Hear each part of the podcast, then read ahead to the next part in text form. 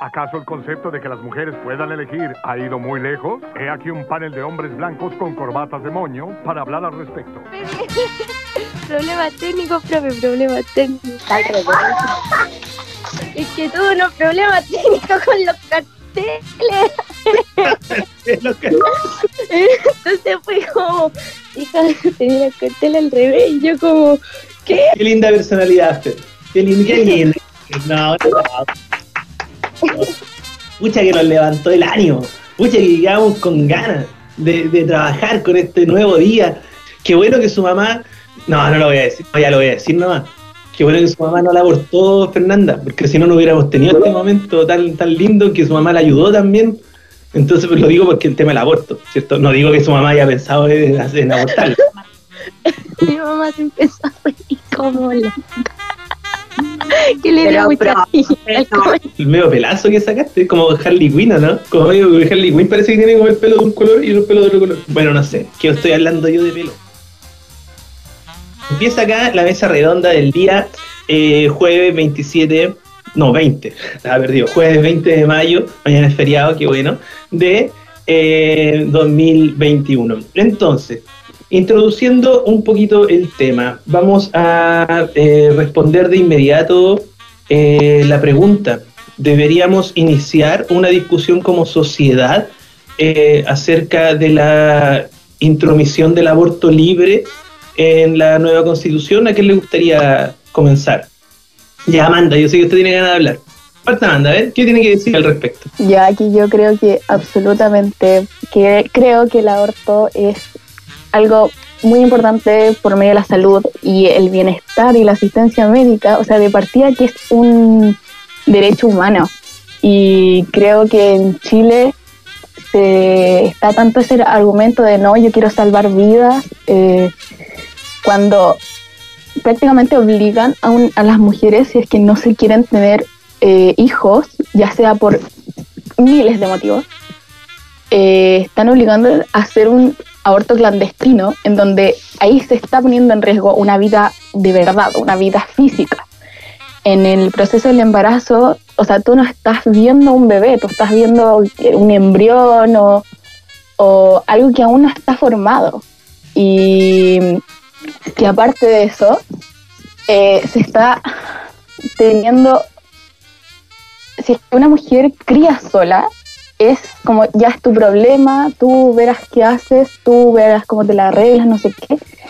Pero en cambio, cuando una mujer decide, oye, sabéis que no tengo las herramientas económicas para mantener un hijo, no tengo tampoco la, qué sé yo, la estabilidad emocional, eh, ahí la gente se empieza a meter, como si es que ven a una madre que es, es mamá y papá al mismo tiempo, eh, ahí a la gente le deja de importar eso y empieza a tener en cuenta así como solamente el cuerpo de la mujer cuando aún no está formado un embrión, o sea, cuando aún no está formado un bebé, cuando aún nada na- está naciendo ni nada.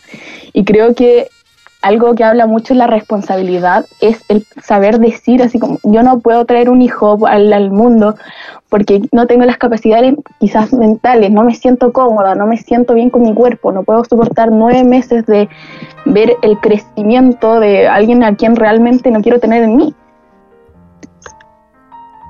Perfecto. O sea, usted está centrada principalmente en la, en la importancia eh, que tiene a la salud eh, física y mental y a los derechos humanos eh, de la madre, ¿cierto? Usted se centra como en, los derechos de la madre. ¿Ya? Perfecto. Eh, por lo tanto, se entiende que los derechos de la madre eh, prevalecen por sobre los derechos de este embrión no nato o por el derecho a la vida, digámoslo así, de este embrión no nato. Sí, yo creo que sí. Creo que yo soy súper partidaria de que cada persona haga lo que quiera con su cuerpo, de que realmente sean libres, porque otro derecho humano es la libertad de expresión, pero no es novedad el decir que eso no se, está empleando.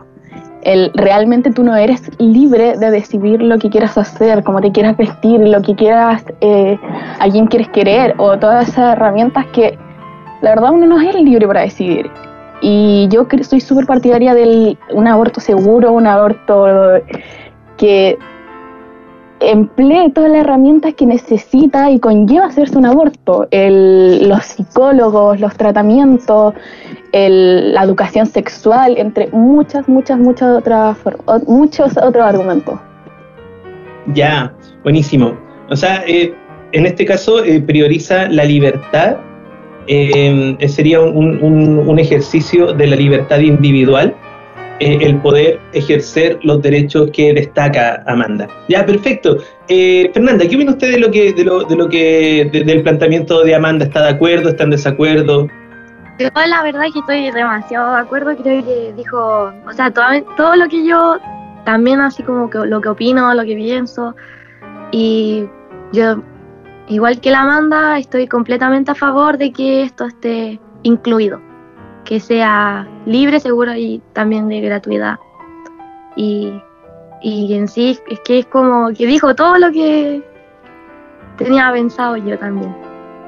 En ese sentido, Fernanda, eh, hay quienes, si usted, si usted está con Amanda, entonces está en el, en el apoyando la idea de que prevalecen eh, los derechos de la madre. Eh, hay quienes eh, poner hincapié en que deberíamos también concentrarnos en los derechos del bebé que todavía no nace, del nonato, llamémoslo así, de este embrión o feto eh, eh, que está dentro de uno, o dentro de una, mejor dicho. ¿Cierto? Pregunta, ¿por qué deberíamos ignorar los derechos o por qué, por qué digámoslo así, vamos a priorizar los derechos de la madre por sobre el de esta otra vida? Eh, es que igual en sí es como un cigoto lo que la madre tiene dentro de, ella. En sí la guagua es un cigoto, es una cosa mínima, chiquitita. Entonces yo creo que, em, por mi opinión así, en vez de mandarlo a nacer, y lo más probable es que si la mamá pensó en querer hacerse un aborto y no pudo y no lo hace, eh, puede llegar a pasar de que la mamá no quiera al bebé y lo más probable es que, como muchos casos que se han visto, eh, quede tirado en la calle o vaya al cename. Y, también los temas de adopción son súper eh, difíciles si uno no tiene una situación económica buena. Y son unos trámites súper largos también. Entonces, eh, ¿para qué traer a un bebé si después todo es como, no, pero es que el bebé tiene que nacer y la cuestión, pero al final igual que han votado hay mucha gente a, a, avala que nazca, pero después nadie se preocupa por el bebé y nadie se hace cargo del mismo bebé y pasa tal vez una infancia súper dura, eh, cruel y súper terrible. Entonces, eso. Ya, perfecto. Ahí, ahí pone otro, otro argumento sobre la, sobre la mesa, que es lo dificultoso que puede ser a veces tener eh, este, este hijo, a pesar de que uno no lo quiera criar, al menos en nuestro sistema, porque la adopción es muy compleja. ¿Ya? Eh, vamos, vamos a profundizar en algunas otras cosas que planteó, pero le dar la palabra primero a la Scarlett, que quería referirse a algo. Eh, sí, se me escucha bien, ¿cierto? Muy bien. Ya, iba a lo que decía la Fernanda. Siento que los derechos de la mujer tienen, o de la mamá en este caso, tienen que ser priorizados ante el bebé, porque si ella no quiere tenerlo, esto, uno, va a afectar en el desarrollo y cómo ella cuida a su bebé. Y si personalmente si yo no lo quisiera, simplemente no me cuidaría.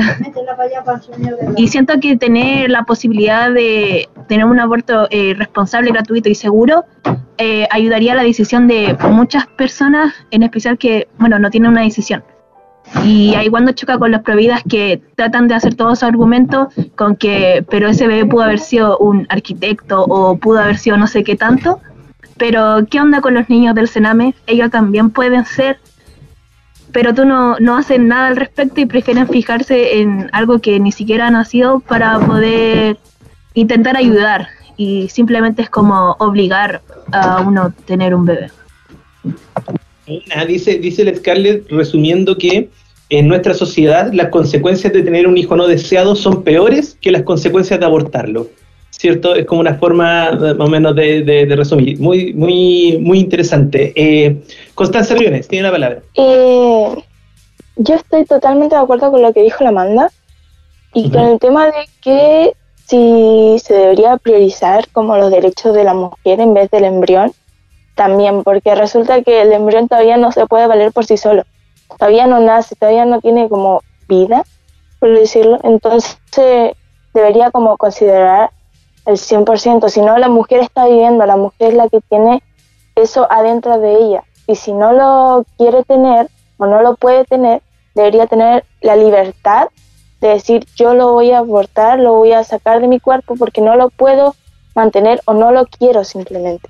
Y no debería por qué dar explicaciones del por qué debería ser juzgada.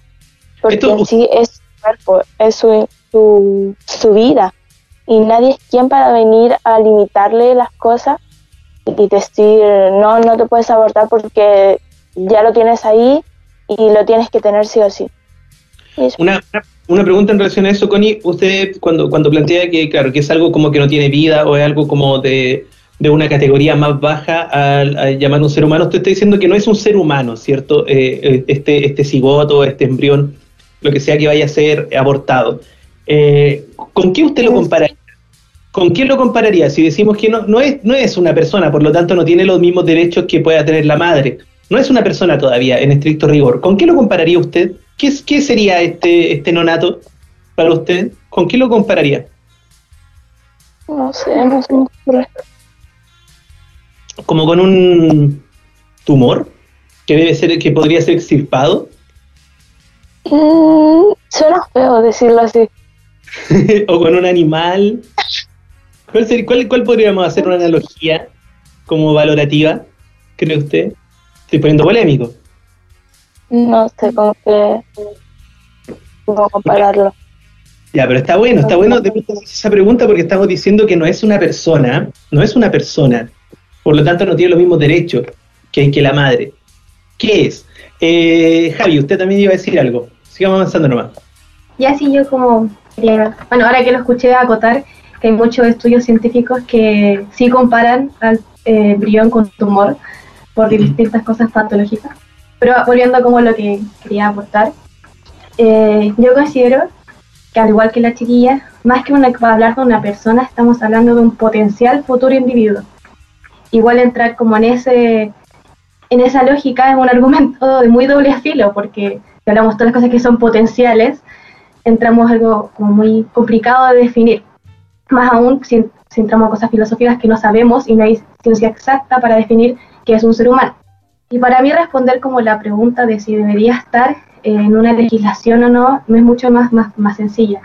Eh, más que entrar en una cosa ética y moral, para mí el aborto existe, es una realidad que está de forma legal, ya sea por tres causales o ilegal. La gente que aborta ya van a existir y van a seguir existiendo. A lo que voy es que la ley no, eh, no obliga a nadie a abortar, pero la que lo necesita hacer lo va a hacer igual y poniendo en riesgo su vida.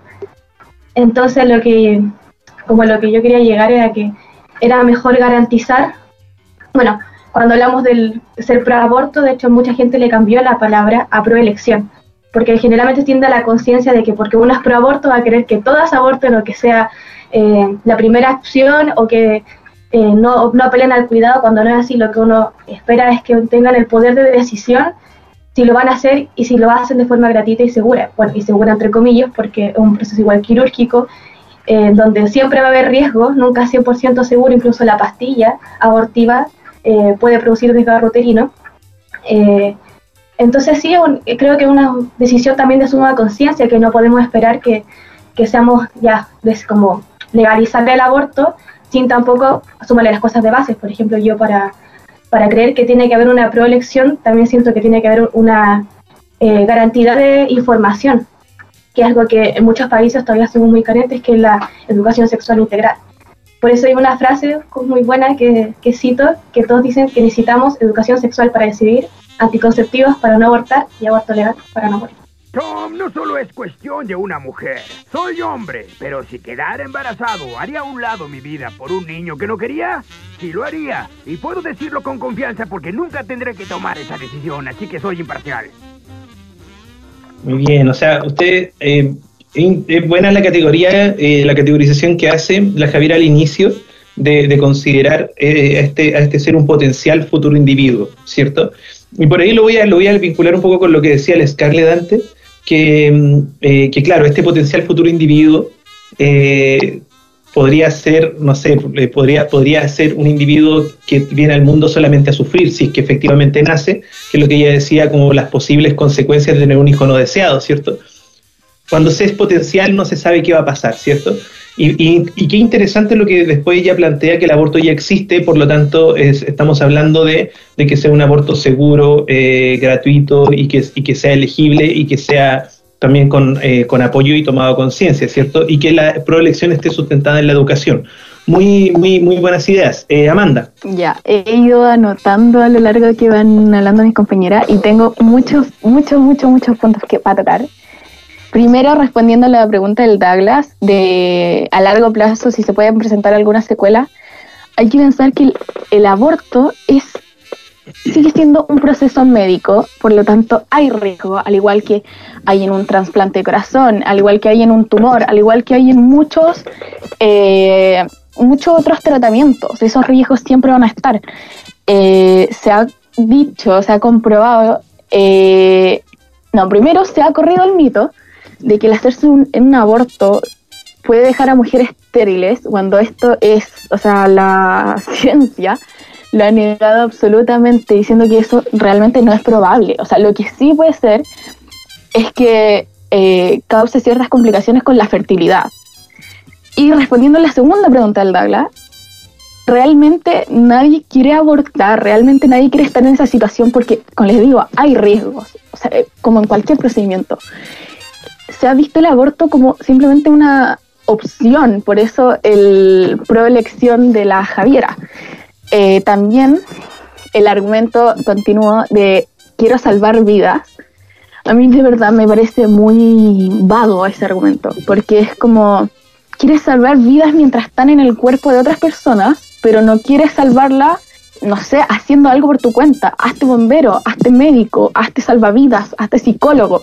O incluso algo en Chile, rescata un niño el cename. Todos sabemos y se ha masificado lo que pasa, lo que pasa en estos centros. Sin embargo, se quedan con la opinión, pero no la ejecutan.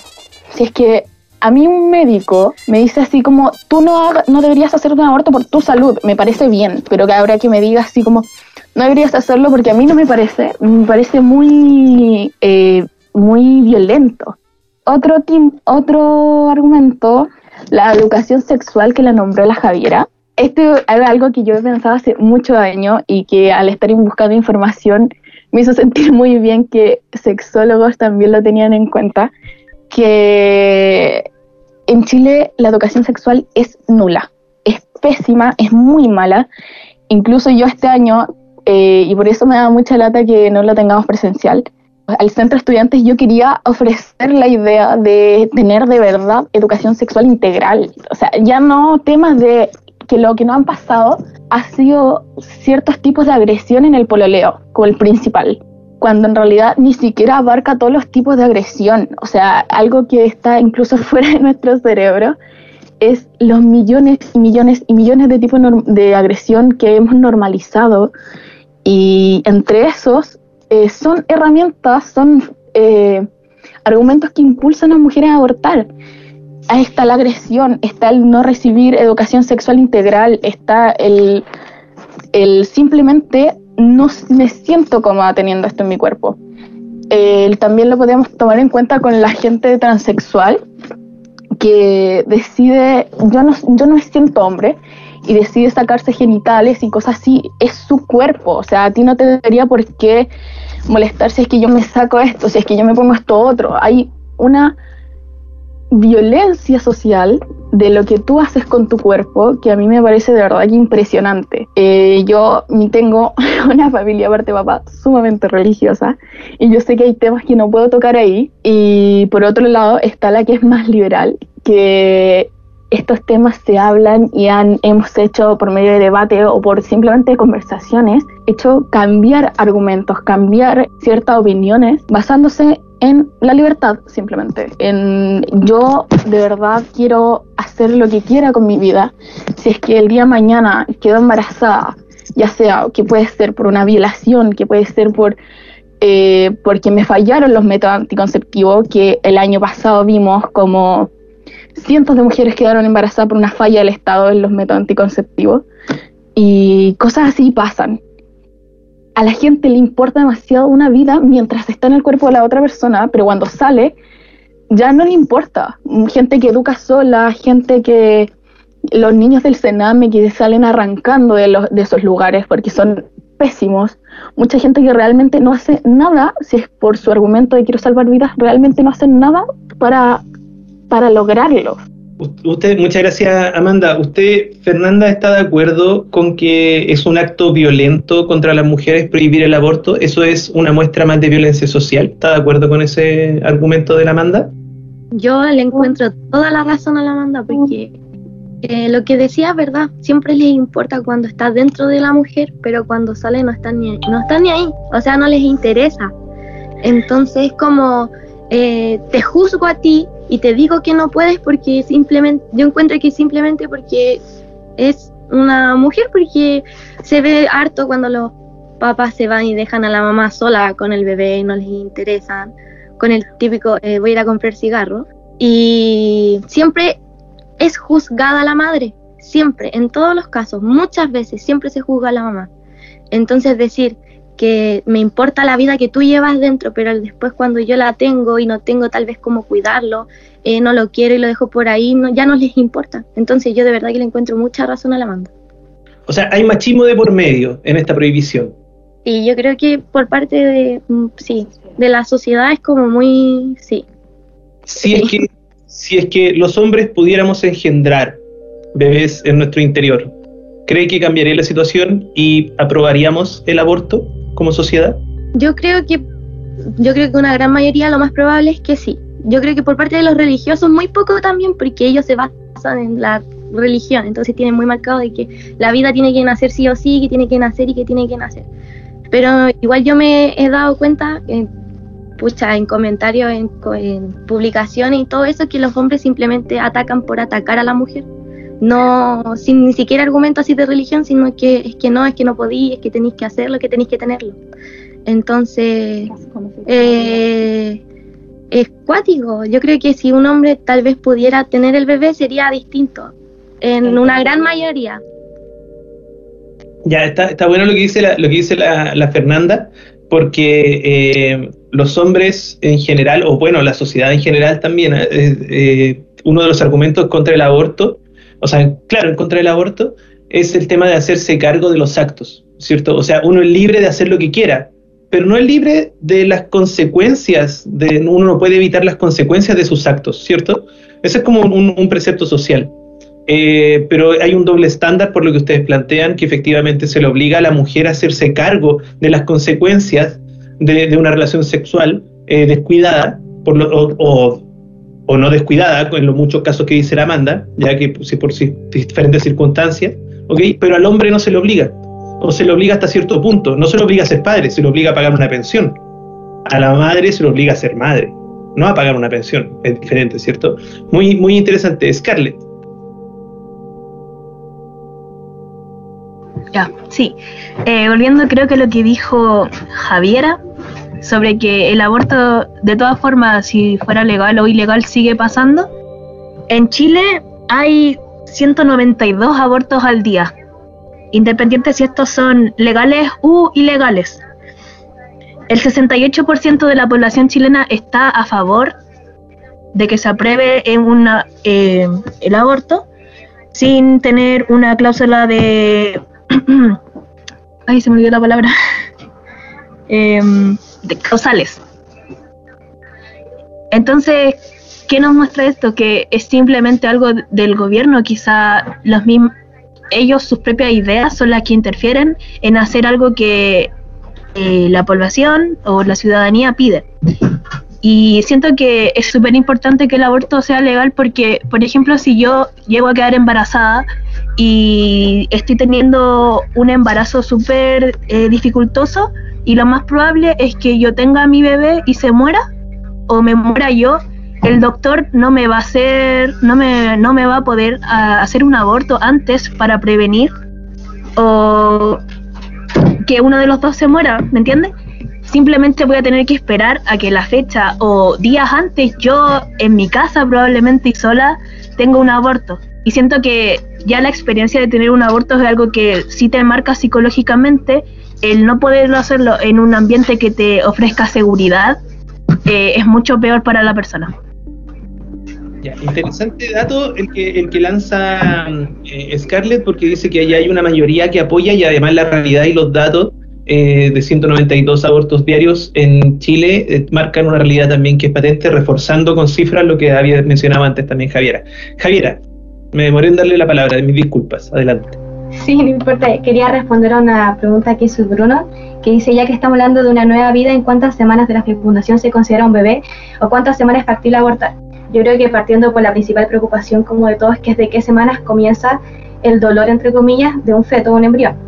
Y según los estudios, los circuitos neuronales para la discriminación entre tacto y nocicepción, que es un suceso fisiológico regulado por el sistema nervioso central, la capacidad de detectar dolor es entre las 35 y 37 semanas de gestación. El feto humano es incapaz de tener sesiones conscientes antes de las 22 y 24 semanas, y su sustrato físico, el fálamo cortical que proporciona la conciencia, comienza desde las 24 y 28 semanas de gestación. Y antes del día 14, el embrión no puede dividirse y formar gemelos, por ende tampoco es posible hablar de un futuro individuo, porque en la, semana, o sea, perdón, en el día 14 es la aparición del surco primitivo, que determina el momento en el cual ya no se puede dividir. De ahí recién pasa a ser un potencial futuro individuo. A lo que voy con esto es explicar cómo desde qué semana se tiene consideración eh, sobre, se está pidiendo abortar, por ejemplo, en la mayoría de los países donde es legal, el aborto no sobrepasa las 14 semanas. A eso voy que eh, responder la pregunta, ¿cuántas semanas es factible abortar? Generalmente se pide entre las 12 semanas y las 14 semanas según las investigaciones de cuándo ya empieza a tener como conciencia y pasa a ser más que una célula, un potencial futuro individuo. Eso. Qué, buen límite, ¿eh? qué buen límite puso la Javiera eh, en, ese tránsito entre, entre ser una, claro, una simple célula y, un potencial futuro individuo. 14, 14 días y es el límite que se, que se utiliza como ella aporta eh, en general en, en otros países eh, del mundo donde lo han legalizado. Eh, Amanda.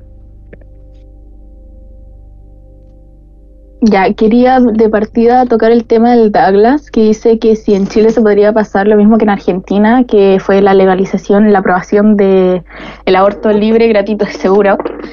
La verdad es que yo creo que sí, creo que últimamente hay un empoderamiento femenino que es fuerte y es muy, además de es muy poderosa, aunque quizás suene muy, no sé, quizás muy extremista. Yo creo que sí somos capaces de lograr cosas porque hoy en día eh, somos todos solidarios entre nosotros, en un cierto sentido de que si yo veo una, una agresión, yo sé que yo no lo voy a soportar, sea quien sea, y que yo me voy a meter o voy a hacer algo, llamaré a carabinero o algo haré que esté en mis manos, pero yo no soporto eso, esos tipos de agresiones ni de cualquier modo.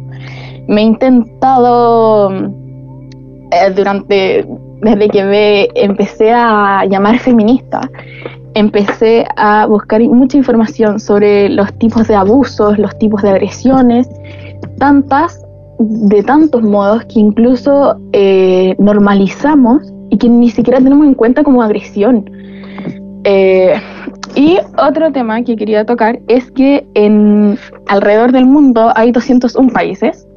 Perfectamente podrían haber 250, en donde de estos 67 está permitido el aborto, 78 bajo ciertas causales como en Chile, y 16 está absolutamente prohibido en septiembre del 2017 recién fue promulgada la ley de despenalización eh, de la erupción voluntaria del embarazo, pero bajo tres causales, que es la peligro de la vida de la mujer, es la inviabilidad fetal de carácter letal, o sea, la imposibilidad del feto vivir fuera del útero de la mamá, y el embarazo por violación. Eh, eso sí, perdón si el ruido está pasando la basura, eso sí, ni siquiera se consideran los casos de sospechas y hay una ley que indica y le permite a ciertos profesionales de la salud incluso abstenerse, a pesar de que están bajo las tres causales, de realizar un aborto. Eh, puede, si es que este médico niega esa posibilidad, puede que otra persona del mismo sitio lo ejecute o puede que simplemente se tenga que cambiar de lugar. Es decir, ni siquiera con las tres causales es, es eh, he ejecutado el aborto. eh, los abortos, creo que hay una violación de derechos increíble, partiendo por el de que es un derecho la asistencia médica, el bienestar, eh, la libertad de opinión, expresión, que la que todos los individuos nacen libres, y el, bueno, el derecho a la salud, que ya lo dije, que toman en cuenta tantas, tantas tipos de cosas, pero no toman en cuenta que, que tú prohibiéndole a alguien o diciéndole, quizás no deberías hacer esto, estás violando un derecho porque tú no estás influyendo en la otra persona para que la otra persona no ejecute lo que realmente quiera hacer, no sea libre de expresarse, de hacer lo que quiera, de sentirse como quiera. Y eso me parece muy importante y sobre todo que siento que los números de países en donde está permitido el aborto es bajo, siento que es muy bajo. Eh, mm, también es muy vago ese pensamiento de por eh, ser pro aborto, que todo el mundo va a abortar. Así como tú estás embarazada, tú tienes que ir a abortar, tú tienes que hacer esto otro. Siento que es tan vago y creo que le causa tanto shock a la gente. Si es que una persona, por ejemplo, está embarazada y dice, no, yo soy pro aborto. Yo creo que ese eh, shock lo tienen tan en cuenta por, que está basado tanto en la ignorancia, en el, pero ¿cómo? Pero si tú estás, eres pro aborto, ¿cómo vas a hacer eso? Y es simplemente es la capacidad de elegir si quieres ser madre o no. Siento que es tan simple como eso. ¿Creen que este video hace lucir bien el aborto? Muy posiblemente, Tom. Generaciones anteriores creen que todo es NPN. NPN significa no PN, término que usa un amigo mío y significa que no pasa nada. Y si algo es no PN, que significa que no pasa nada, entonces yo diría que tener un aborto es NPN. Bueno, hay, hay, hay, una noticia a propósito de eso que, que, hizo harto revuelo últimamente, que tal vez lo vieron, de una escritora brasileña que tiene una hija de 10 años más o menos, y que él ella decía que odiaba la maternidad, odia ser madre, pero ama a su hija. Entonces, esa, esas supuestas eh, contradicciones eh, son, son más o menos un reflejo de, lo que ejemplifica Amanda. Me gustaría tocar un tema, un, aspecto de lo que dijo Amanda recién para preguntarle a la Constanza Briones, la porque hay un, y después le voy a dar la palabra a la chiquilla, eh, porque estamos, estamos viendo que eh, ustedes ya como están todos, todas de acuerdo en que debería incluirse el aborto, se le está dando forma a la manera en que se debería considerar. Entonces la Amanda ya dio, dio, o sea, perdón, la Javiera dio un, un, punto en cuanto a, los días que debería ser, ¿cierto? Eh, al límite, ¿ya? Y acá la Amanda pone otro, otra discusión, otro matiz sobre la mesa, que es la que me, gustaría preguntarle qué opina la Connie, que ella dice que no debería permitírsele a los eh, médicos esta supuesta objeción de conciencia. O sea, oponerse a realizar un aborto porque es una asistencia médica, deberían cumplir simplemente hacerla y no como actualmente es que la, una institución o un profesional individual puede negarse a realizar estos abortos en actualmente las tres causales. ¿Qué opina usted, Connie? ¿Debería mantenerse la, eh, la objeción de conciencia de parte del personal médico o debería obligárseles a abortar cuando la madre quiere hacerlo? Eh, la labor del médico es hacer lo que se le pida, lo que el paciente le pida, entonces él puede opinar si es que la madre está en peligro, si es que hay alguna posibilidad de que le pase algo y explicárselo, y si la mujer está de acuerdo, si y como piensa bien las cosas y se da cuenta que ya le puede afectar, puede morir o cosas así, ya ahí está bien, pero que eh, un médico venga y te diga, yo opino que no, no deberías abortar, sin, ningún, sin ninguna justificación, solamente porque no quiere hacerlo o porque él opina que está mal, no, no está bien, porque él está para ayudarte no para negarte eh, los servicios que él debería hacer. La Amanda en un momento eh, mencionó que, que, hay que garantizar los derechos, derechos de libertad, derechos de opinión, derechos de decisión.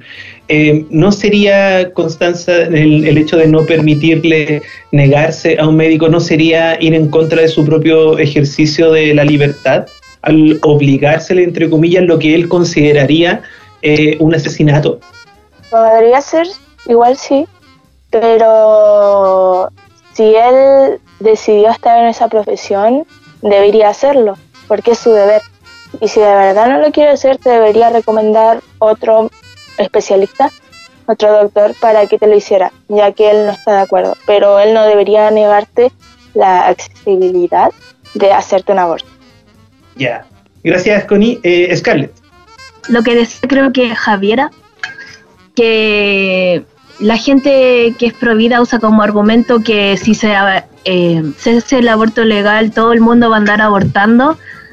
Eh, siento que es un argumento eh, nulo, porque, por ejemplo, acá hay un estudio desde el 1990 al 2014 en donde en los países que se aprobó el aborto, la escala o el porcentaje en este caso bajó de un 39% a un 28% de abortos realizados. En cambio, en Latinoamérica y el Caribe, que bueno, estaríamos incluidos, es en ese mismo año, del 1990 a 2014, la tasa aumentó del 23% al 32%, siendo que en, creo que América Latina y el Caribe no, está, no, es, no estaba legalizado durante esos años. Entonces no hace ver que es un argumento no válido y que es algo necesario, porque uno teniendo la factibilidad de poder educarse en el tema y saber que no es como si yo no lo quiero hacer, nadie más lo va a hacer, eh, nos permite una libertad de decisión entre todos. Eso. Claro, sienta, sienta la base también de lo que se ha mencionado antes, que esto no es como pro aborto y, una obligación prácticamente aborto para todos, sino que estamos discutiendo darle la elección, ¿cierto? Eh, Javiera. Yo quería como contestar, más que nada, unas preguntas que me puesto en el chat, que creo que son la María, de, de la María, del Seba y del Douglas, partiendo con la de la María, que dice, em, si es legal abortar cuando ya es un bebé y está más grande, sinceramente, bajo mi punto de vista, creo que no tengo igual la facultad médica como para decirlo, pero una vez que ya hay un desarrollo eh, mucho mayor, y no solamente se pone en riesgo el bebé, sino que también se pone en riesgo a la madre, entonces siento que según todos los estudios que han garantizado médicos y científicos, incluso bioéticos, eh, se pone el límite claramente por eso, porque ya llega un punto en donde eh, es muy riesgoso para, para ambas vidas, como así lo dicen, abortar. Entonces, claramente yo en ese sentido no estaría de acuerdo porque ya que sería una cosa ética del doctor decidir hacer el aborto o no, a pesar de todos sus riesgos. Claramente riesgo en todos los abortos, pero ahí se suma, se potencia mucho más. Y lo otro que había puesto eh, es como si la mamá está en riesgo, ¿a quién se debería optar por salvar? Eh, de nuevo, repito, no soy médica, pero me estuve informando al respecto y los médicos tienen la dualidad, tienen que ver al dúo de la mamá y al bebé. Pero una vez la mamá está en riesgo, por casi ley médica, tienen que apelar a la vida de la madre, no a la del individuo, al, bebé o al feto, embrión, etc. Eso es así, es en la medicina y siempre se apela a la vida de la madre por sobre la del bebé si es que hay un riesgo en esta. Y lo que dice el SEBA, que se considera un ser vivo y los de los derechos humanos, las leyes son progresivas se van adquiriendo. De hecho, hay leyes que dicen que no se les pueden atribuir esas leyes a un feto porque todavía existe mucha variabilidad. Por eso, el ser vivo es un concepto que todavía no está bien definido. Eh, es una definición operacional. Y con las definiciones operacionales tenemos que tener mucho cuidado, porque cuando todavía no se pueden definir, hay muchas aristas. Por ejemplo, hay mucha gente que plantea que el ser vivo comienza desde la formación del cigoto. Pero si nos vamos en esa argumentación de esa definición operacional, también tenemos que entrar a con la fecundación artificial. Y la, cuando alguien, cuando está existe la fecundación artificial, hay muchos óvulos fecundados que están botados, literalmente, y no veo a nadie en contra de eso. Entonces, a lo que voy es que tenemos que tener mucho cuidado con las definiciones, operacionales que ocupamos, porque para legislar hay que buscar las menores aristas posibles, porque así eh, hay menos riesgo. Entonces, es muy difícil entrar a lo que es un ser vivo y solo por esto eh, criticar como moralmente, porque todavía ni siquiera hay una definición correcta, entre comillas, de lo que es un ser vivo súper individual. Por ende, la legislación lo que busca eh, es la definición, definición operacional más que abarque más puntos posibles y más aristas posibles, que es lo que decía, creo que el Douglas también, eh, que si está vulnerando un derecho, no está vulnerando un derecho porque todavía ese derecho no lo adquiere. Los derechos son progresivos, se van adquiriendo a lo largo de la vida. Eh. Muy, muy claro, muy claro eh, la argumentación, muy clara la argumentación Javiera. Eh, voy a, gracias por responder las la preguntas del chat también. Hay otra pregunta que me parece súper interesante que le invito a que la pueda contestar cualquiera de ustedes, que es el rol del padre, que pregunta Benjamín Uribe, en dos posiciones. La, pregunta la podemos formular así. Eh, ¿La decisión de aborto que se legisle debe recaer sola y exclusivamente en la madre? ¿O el padre también debe tener alguna incidencia en esa decisión? Ya sea que desee o no desea abortar. Me explico, ¿cierto, eh, Scarlett? No, yo encuentro que no. Que su opinión no puede, puede ser un factor, pero no es una decisión 50 y 50, ya que la mamá en este caso es la portadora y la que decide si ella lo quiere o no. Así como los papás pueden decir, no, yo no lo quiero y simplemente se abandonan parentalmente a su hijo, eh, no tendrían como una decisión si ellos quieren tenerlo, porque si quieren tenerlo pueden conocer a otra persona que sí quiera tener un bebé con ellos y su decisión no debería afectarlo. Y al revés tampoco, o sea, si la madre quiere, si la madre no quiere abortar, pero él quiere abortar, tampoco debería incidir. No, tampoco debería incidir, porque si ellos tienen la posibilidad de dejar sus responsabilidades, entonces no, no es como, aparte de un, quizá algo psicológico que le afecte, eh, no, no va a ser un, algo que le afecte al cuerpo, como a la mujer. ¿Ya? Eh, ¿Connie? Que yo opino que el padre puede dar su opinión, su punto de vista, pero en sí la mujer es la que decide porque ella lo va a tener dentro. dentro. Entonces, él puede opinar, puede darle consejo y todo, pero si la mujer realmente no lo quiere tener y lo quiere abortar, ya es decisión de ella. Entonces ahí ya el padre no puede hacer nada. Ok. Eh, Javiera. Sí, también quería responder.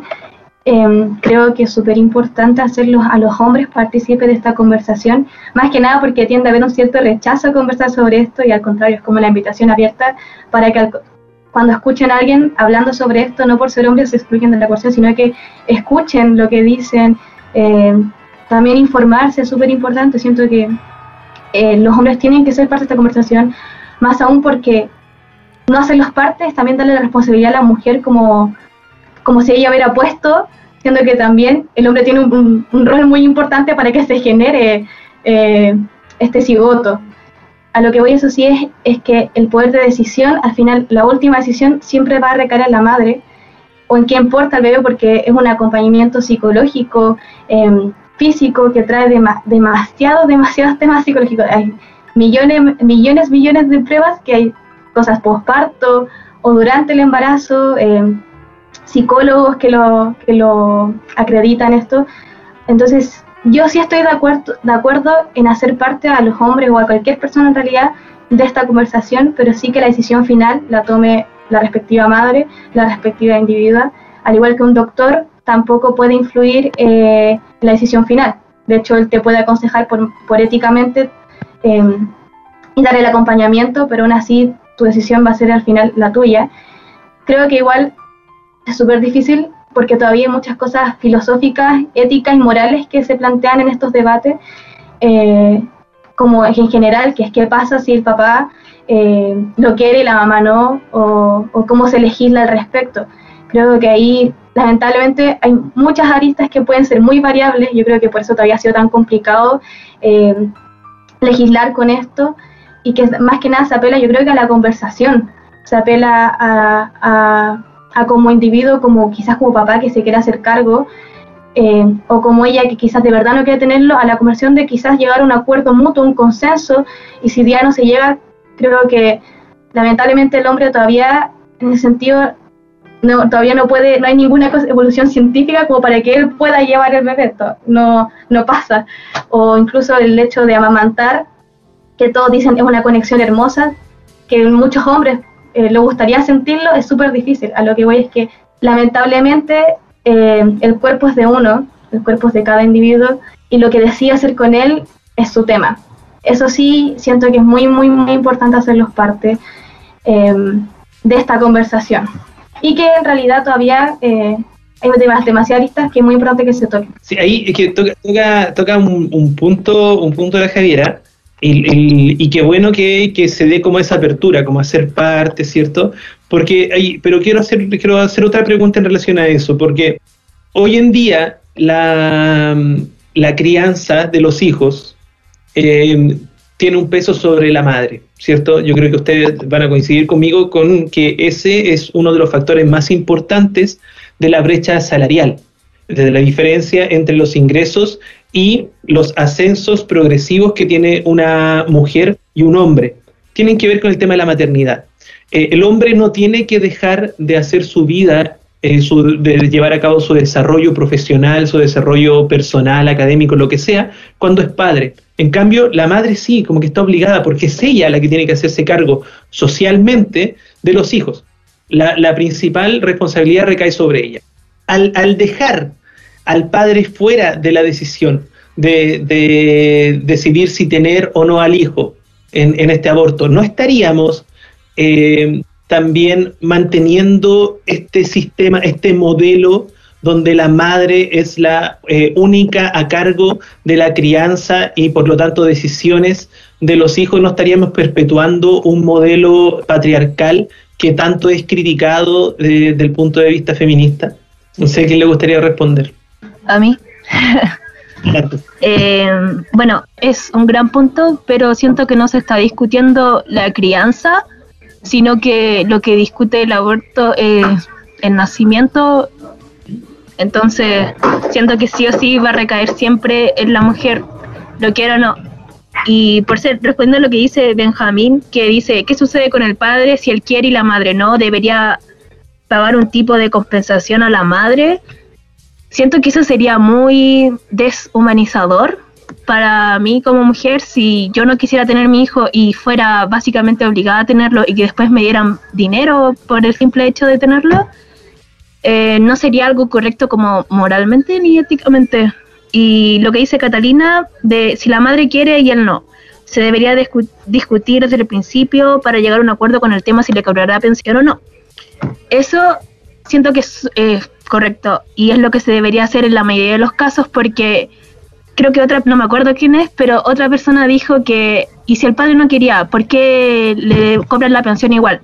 Eso no es una obligación, si el padre no quiere, él puede ceder su derecho de, de crianza y dar la custodia a solamente la madre o a otra persona, la puede ceder. No es una obligación, sino que ellos se obligan solos.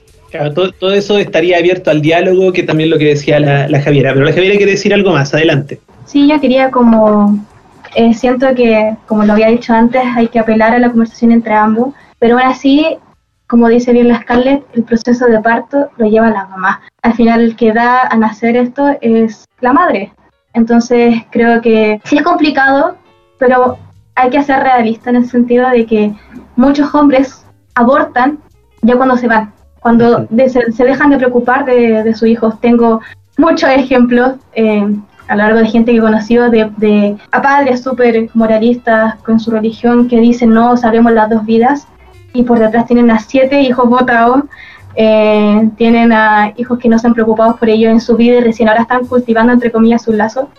Eh, entonces creo que lamentablemente como sociedad todavía estamos en un proceso de desconstrucción sobre la maternidad o la paternidad. Todavía recae mucho en la madre, pero creo que también eso es como culpar un poco de placer también de vida sexual a las mujeres, porque eh, prácticamente muchos dicen así como es que mejor no tengas relaciones si sabes que es un riesgo o cosas así. Siento que eh, recae mucho más peso también en la final quien se hace cargo. Siento que el hombre tiene mucho más poder de decisión inconscientemente por la sociedad de irse o, o, de pagar, pasar la plata, y una madre lamentablemente no tiene esa, ese poder de decisión. Eh, pueden, hay niños, por ejemplo, hay un, hace un par de años salió un niño que se suicidó para el Día de la Madre, tenía 11 años, porque la mamá no lo quería, y como regalo del Día de la Madre se suicidó, le escribió una carta diciendo que para que ella fuera feliz se iba a suicidar y se iba a matar, porque con él nunca iba a ser feliz. A eso voy que generalmente nos preocupamos ya cuando nace eh, si lo quiere el papá o si no lo quiere el papá o si lo quiere la mamá o lo que no quiere la mamá. Si estamos tan eh, preocupados por lo que es la vida, tan preocupados por ese potencial futuro individuo, también tenemos que preocuparnos porque las adopciones sean más factibles para que aquellos de la comunidad LGBT puedan adoptar, porque hay muchos padres eh, y madres de la comunidad LGBT que quieren, quieren adoptar, pero les ponen millones de trabas para que los, los niños en AME tengan una vida más digna. siento que es muy fácil decir, pero si lo quiere él, lo quiere ella, no, hay que, que, que, a qué apelamos. Creo que de hecho esa es la principal como, como debate que genera, a qué apelamos pero siento que son, no sé cómo explicarlo, pero en conclusión creo que la decisión final la toma eh, la madre, independiente al padre, siento que hay que apelar a la conversación y que así como nos preocupa tanto eh, este individuo futuro, nos preocupan aquellos que ya están aquí, aquellos que de verdad se ven en la circunstancia de no ser queridos, que es súper fuerte además de preocuparnos por los nonatos en verdad de la sociedad y, la sociedad provida debería preocuparse también de los que ya están nacidos. Y qué interesante con respuesta, la, respuesta a lo que planteaba a la pregunta anterior, em, que es que los padres, los hombres, ya tienen derecho a abortar, ¿cierto? No abortar físicamente tal vez, pero sí a abortarlos de sus vidas a los hijos. Qué muy, muy, muy, muy lúcida reflexión, eh, Javiera. Eh, vamos cerrando. Amanda. Primero que me parece muy interesante lo que está pasando en el chat entre principalmente Benjamín y Catalina, creo que era. Pero siento que por parte de Benjamín está surgiendo mucho el machismo y hay que hacer una referencia de que lo que decía la Javiera, el hombre tiene derecho a abortar. Claramente no eh, como literal, por decirlo así, pero el, se puede separar, o sea, se puede ir simplemente y es como, ya es problema tuyo, el niño es problema de la mamá y la, esa es muy basada en el machismo, en que, no sé, si una mamá le cocina al hijo es como, es lo que le corresponde, si un papá le cocina al hijo es como, wow, el super papá, o sea, siento que el machismo está tan normalizado que ni siquiera nos estamos dando cuenta del el daño que causa.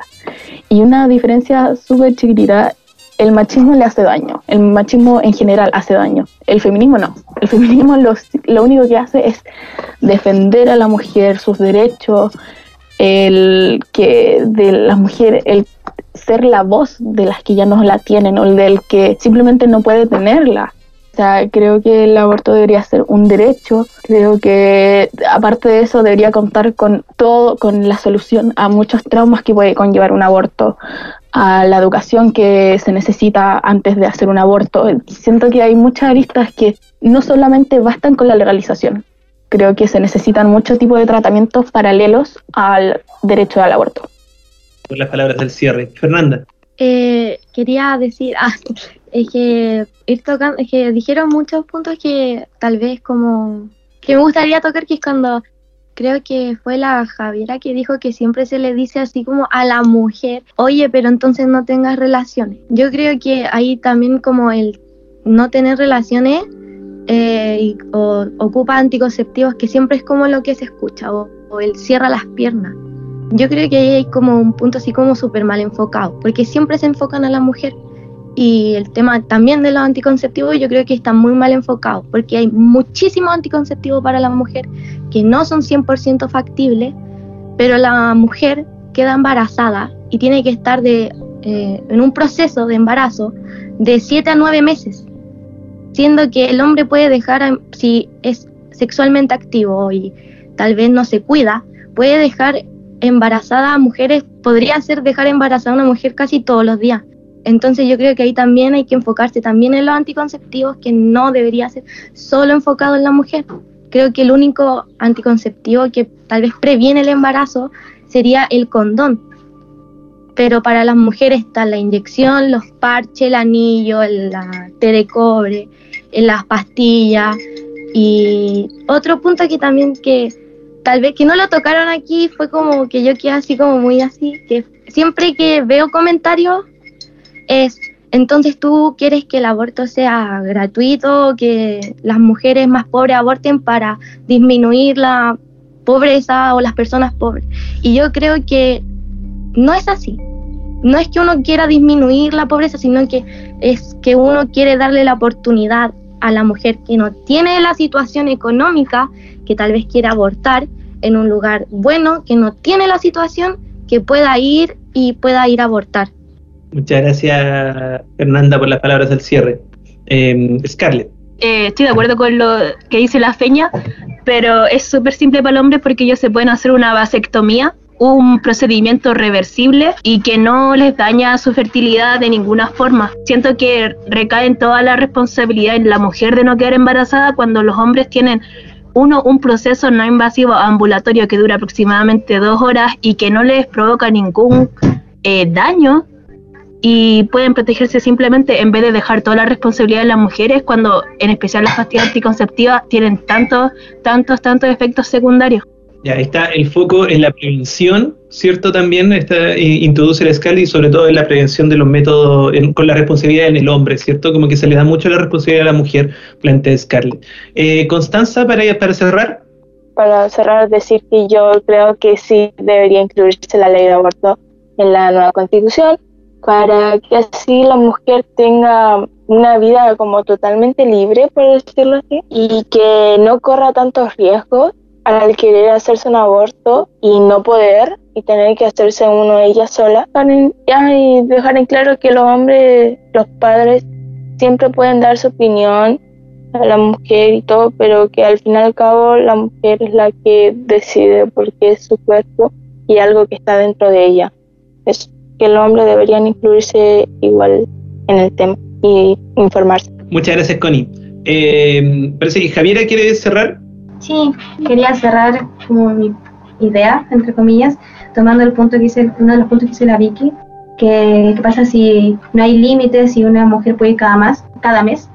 En los países que es legal, eh, generalmente hay una acompañación psicológica de por medio y además cuando una mujer se hace reiterados abortos hay una investigación eh, y una búsqueda del por qué, eh, tratando como de tomarme de eso y eh, cerrando mi punto, como lo dije al principio, yo creo que nosotros que estamos a favor del aborto, o nadie quiere que el hecho de que se legalice vaya a ser como la primera opción. Yo siento que el, el, aborto es una de las últimas opciones que va acompañado también de educación sexual, etcétera. Eh, pero no porque uno quiera que el aborto se legalice significa que queremos, obligaremos a todas las mujeres a abortar. Siento que va mucho incluso más allá de una postura feminista o, machista. Creo que va un poco de, tener como quizás la capacidad de empatía de que hay gente que sí lo, sí lo va a hacer, que abortos van a haber, van a seguir habiendo, van a seguir existiendo. Eh, y que si bien puedo tener mi, moral individual, eh, mi ideología y mis principios, nadie me obliga a ir en contra de ellos, no es una ley que me obligue a ir en contra de ellos, pero el hecho de prohibirla, sí estoy obligando a otras personas que de verdad lo quieren hacer o de verdad necesitan hacerlo de una forma insegura. Entonces, como es más que eso, va mucho más allá del feminismo, va mucho más allá de la ciencia, va mucho más allá, incluso va, tiene más que ver con la bioética, con la filosofía. Quizás como uno como individuo tiene su pensamiento, tiene su ideología y nadie lo obliga a ir en contra. Esto no es para que vaya en contra de tu pensamiento, es solamente para que aquellas que de verdad lo necesitan, y eso es lo que se apela, tengan ese poder de decisión una forma segura, o sea, segura entre comillas, y de forma gratuita, para aquellas que de verdad lo van a hacer, y si fuera ilegal, van a perder la vida, porque es un hecho. Entonces, como ese más cerra mi punto. ¿Es necesario el aborto? Saben, escuché una teoría que si una mujer tiene un embarazo no deseado, el cuerpo tiene una forma de disolver el feto en partículas de gas y luego solo tiene que echarse un pedo. ¿Dónde oyó esta intrigante teoría del pedo? No lo recuerdo. ¿Quizás la Biblia? Muy bien. Ya eh, fue una conversación eh, de verdad súper eh, profunda a mi juicio, sobre un tema que no es fácil, sobre un tema que se viene discutiendo en nuestra sociedad hace un montón de tiempo y que todavía no se concluye, que ha habido avances.